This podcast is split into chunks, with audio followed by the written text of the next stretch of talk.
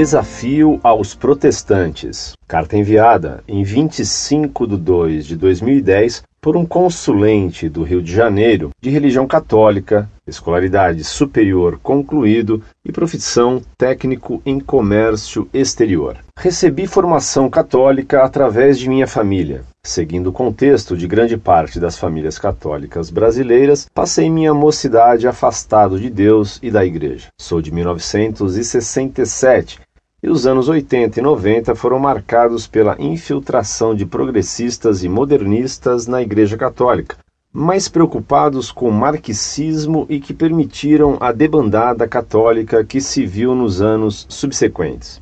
Maus pastores que não apacentaram seus rebanhos. Felizmente, esse quadro foi modificado a partir do árduo e esplêndido trabalho do Papa João Paulo II e agora também de Sua Santidade o Papa Bento XVI. Pois bem, durante esse lapso de tempo, flertei por 17 anos com o protestantismo, muito embora não tenha me firmado em qualquer denominação, pois não gostava de nada que via. Graças a Deus, através da misericórdia dele, descobri a verdade católica e retornei à verdadeira Igreja de Cristo, desta vez com afinco, dedicação e amor verdadeiros. Agradeço aos bons irmãos evangélicos que me ajudaram a amar a leitura da palavra de Deus e a orar intensamente. Todavia, devo dizer a todos esses protestantes e evangélicos que o protestantismo é uma desgraça e uma praga. Tenho várias razões para ter retornado à Igreja Católica, de ordem espiritual, e creio que foi por obra e vontade de Jesus Cristo, primeiramente. No que concerne a mim, minha única virtude foi ter usado de sinceridade com Deus, o que me motivava sempre a buscar em oração a necessidade de prestar o culto adequado, inclusive no que diz respeito aos dogmas da Igreja Católica. Na parte intelectual, gostaria de chamar a atenção dos opositores da Igreja Católica para os seguintes pontos: falta total de unidade de protestantes. A livre interpretação da Bíblia decorrente do famigerado sola escritura, revela milhões de interpretações diferentes e doutrinas meramente humanas. Isso é fato. Temos 300 mil denominações nos Estados Unidos, 50 mil denominações no Brasil e outras milhões espalhadas pelo mundo inteiro. Dizem os opositores que Jesus tinha irmãos, mas não citam quem são. Nessa hora, o Sola Escritura de Lutero não tem a menor importância. Ora, se Jesus tinha irmãos, por que em meio ao seu sofrimento inigualável, perto de sua morte física, preocupou-se em designar um discípulo para cuidar de sua mãe? Uma hora, João recebe ordens de Jesus para pregar o Evangelho. Outra hora, recebe ordens para cuidar de Maria. Se Jesus tinha irmãos, não seria lícito esperarmos que esses irmãos cuidassem de sua mãe? E se Jesus, na visão protestante, tão e somente demonstrou um gesto tão grande de amor para com sua mãe, sendo ele o Senhor de todos nós, como é possível que alguém que se diz servo de Jesus não tenha por Maria o mesmo respeito? Outro princípio estúpido de Lutero, o sola fide, induz ao homem manter-se acomodado e presunçoso em relação à sua salvação. Por essa razão, os sérios e bons protestantes nada fazem por ninguém, e suas obras sociais e de caridade são mínimas. Por outro lado, aqueles que são sérios estimulam aos fiéis a ignorarem o contexto social para que não faltem doações às denominações e aos lobos mercenários espetaculosos. Ora, se você doa a quem tem fome, já não tem o suficiente para oferecer ao pastor. Ainda sobre o sola fide. Se apenas a fé é elemento suficiente para a salvação, então os católicos também estão salvos, pois acreditam igualmente em Jesus Cristo como único mediador e suficiente Salvador. Por que então ficam todos preocupados em atacar Maria e os santos católicos? Se todos acreditam em Jesus, então todos nós estamos salvos e nem precisamos debater sobre nada. Aliás, não precisamos de pregadores e nem de igreja e nem de doutrina. Basta termos fé em Jesus. E se de fato o sola fide é verdadeiro, Que diferença faz a interpretação bíblica de cada um? Cada um interpreta como quer e todos estão salvos. Acho que isso incluiria os católicos. E por que a crítica de que os católicos não estudam a Bíblia? Estudar para quê? Basta crer em Jesus que já estou salvo. Também no que se refere ao Sola Escritura, é necessário termos em mente duas outras coisas. Primeiro, Lutero era homem, nem se pode tê-lo como santo, porquanto os protestantes não acreditam em santos. Se Lutero é homem e a Bíblia diz que maldito é o homem que confia em outro homem, porque os protestantes acreditam cegamente nos princípios por ele criados. Se vocês acreditam em Lutero, eu posso acreditar no Renato, na Cecília, na Ana Luísa ou em mim mesmo. Aliás, presumo me conhecer melhor do que conheço Lutero. Neste contexto, sou mais confiável do que Lutero, de quem nada sei e cuja vida pessoal me é totalmente desconhecida. E se o solo, a escritura, é essencial, não seria natural que a Bíblia nos tivesse deixado alguma profecia a respeito da memorável e salutar reforma da Igreja e também sobre o aparecimento do grande, entre aspas, iluminador Lutero? A Bíblia fala de tantas coisas, faz tantas profecias, anuncia guerras, castigos, juízos, perdões, misericórdias. Em segundo lugar, se o solo escritura é válido e o livre exame e a interpretação pessoal devem ser acatadas como princípios adequados, por que então considerar errada a interpretação católica? A interpretação é livre para os protestantes. Aceitam a teoria da prosperidade, mas não aceitam o culto mariano. Aceitam a predestinação, mas não aceitam a intercessão dos santos. Aceitam o evangelho judaizante e não aceitam a oração pelos defuntos. Se a interpretação é livre, se o livre exame é válido, se todos podem interpretar, se o que importa é somente a fé, então tudo é possível. Todos estão certos e isso, obrigatoriamente, também inclui os católicos. Finalizando, um desafio para os protestantes. Vou usar o mesmo critério de vocês: sola escritura. Se vocês utilizam este princípio para ataques à Igreja Católica, devem defender-se também por ele e viverem por ele. Vamos lá? Onde está na Bíblia que Lutero é profeta, santo, iluminador ou parâmetro e padrão de interpretação da vontade divina? Onde está na Bíblia que devemos seguir a interpretação individual?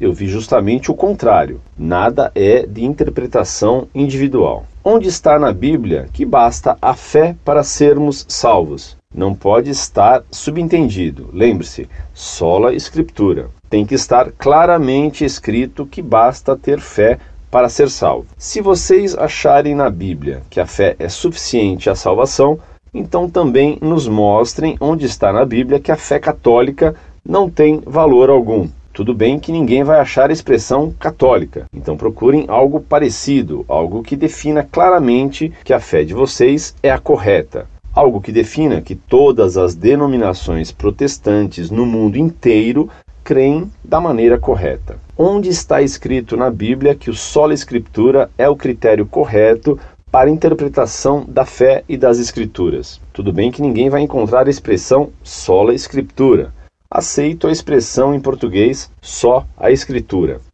Quais os nomes de todos os irmãos de Jesus? Sim, se vocês dizem que eles têm irmãos, é porque devem ter visto na Bíblia os seus nomes e conhecem todos eles. Onde está na Bíblia que Maria teve outros filhos? Mas não pode estar subentendido. Tem que ser claro. Maria teve esse e aquele filho. O parto foi assim e assado. José fez isso e aquilo com seus bebês. Fulano e Beltrano foram apresentados no templo, etc. Onde está escrito na Bíblia que podemos ter pastoras mulheres? Tem que estar claro. Onde está escrito que o batismo deve ser feito lá pelos 13 ou 14 anos, ou talvez quando a pessoa quiser e aceitar Jesus? Tem que estar claro, sola a Escritura. Onde está escrito na Bíblia que é proibido sacerdote celibatário? Tem que estar claramente escrito que o sacerdote ou pregador tem que ser casado. Onde está escrito na Bíblia que pastor pode dar bênção para divórcio? Tem que estar claro também.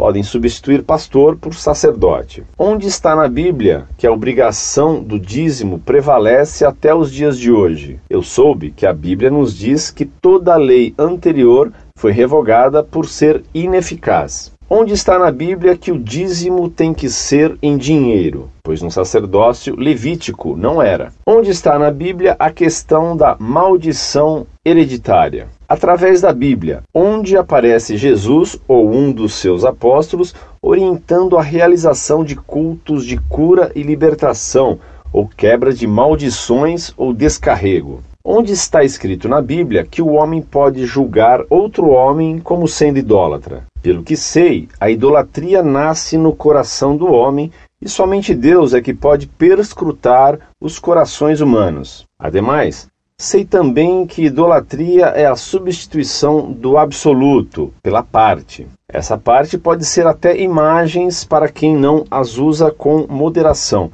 mas também pode ser orgulho, raiva, amargura, time de futebol, paixões mundanas, sexo, dinheiro, pessoas, etc. Alguns de vocês dizem que Maria foi uma mulher qualquer. Ouvi muito isso nos últimos 17 anos. Ouvi também que Maria foi mãe de aluguel. Então pergunto: onde está escrito na Bíblia que Maria foi uma ou outra coisa? Sola Escritura. Tendo ouvido dizer que Maria seria chamada de bem-aventurada por todas as gerações, Pergunto: onde está na Bíblia a revogação dessa determinação divina, de maneira que vocês não precisam chamá-la assim? Ou vão me dizer que essa passagem vocês não conhecem? Ou vão me dizer ainda que essa passagem não foi inspirada pelo Espírito Santo? Vão dizer também que não sabem que São Lucas a chamou de Mãe de Deus? Considerando que São Tiago nos ensina que a fé sem obras é morta, pergunto onde na Bíblia protestante posso encontrar a revogação dessa afirmação e orientação. Sim, Lutero disse que o texto de Tiago era palha morta, portanto, deve haver um texto bíblico posterior fazendo tal anotação. Onde está na Bíblia que as crianças que nascem devem ser apresentadas nos templos? Pelo que sei, a apresentação era coisa do Antigo Testamento e, salvo melhor juízo, a lei nova, Novo Testamento, revogou a anterior.